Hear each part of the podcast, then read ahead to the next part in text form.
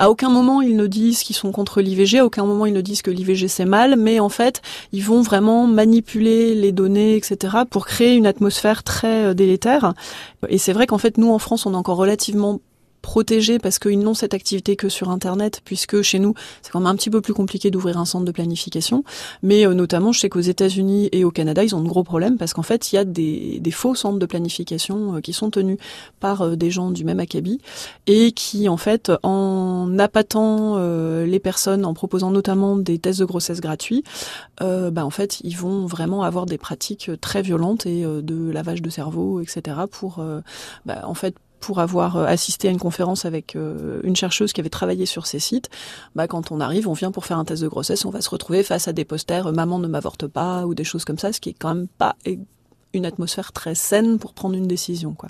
Voilà, parce que nous, effectivement, en fait, nous, on est pro-choix. Ce qu'on veut, c'est que les gens euh, puissent faire le choix. Voilà, et puis qu'ils aient le nombre d'enfants qu'ils veulent. Et ça arrive qu'il y ait des gens qui viennent chez nous pour faire un test de grossesse avec des grossesses souhaitées. Et c'est vrai que c'est pour ça que bah, c'est ce qu'on apprend en formation. Quand on rend un, résultat de test de grossesse et que le résultat est ou positif ou négatif, on demande est-ce que c'est une bonne ou une mauvaise nouvelle, quel que soit le résultat, parce qu'on ne peut pas présumer.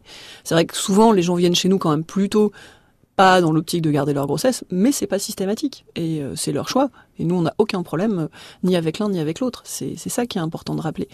On n'est pas, alors oui, on est pro IVG, mais en fait, on est surtout pro choix.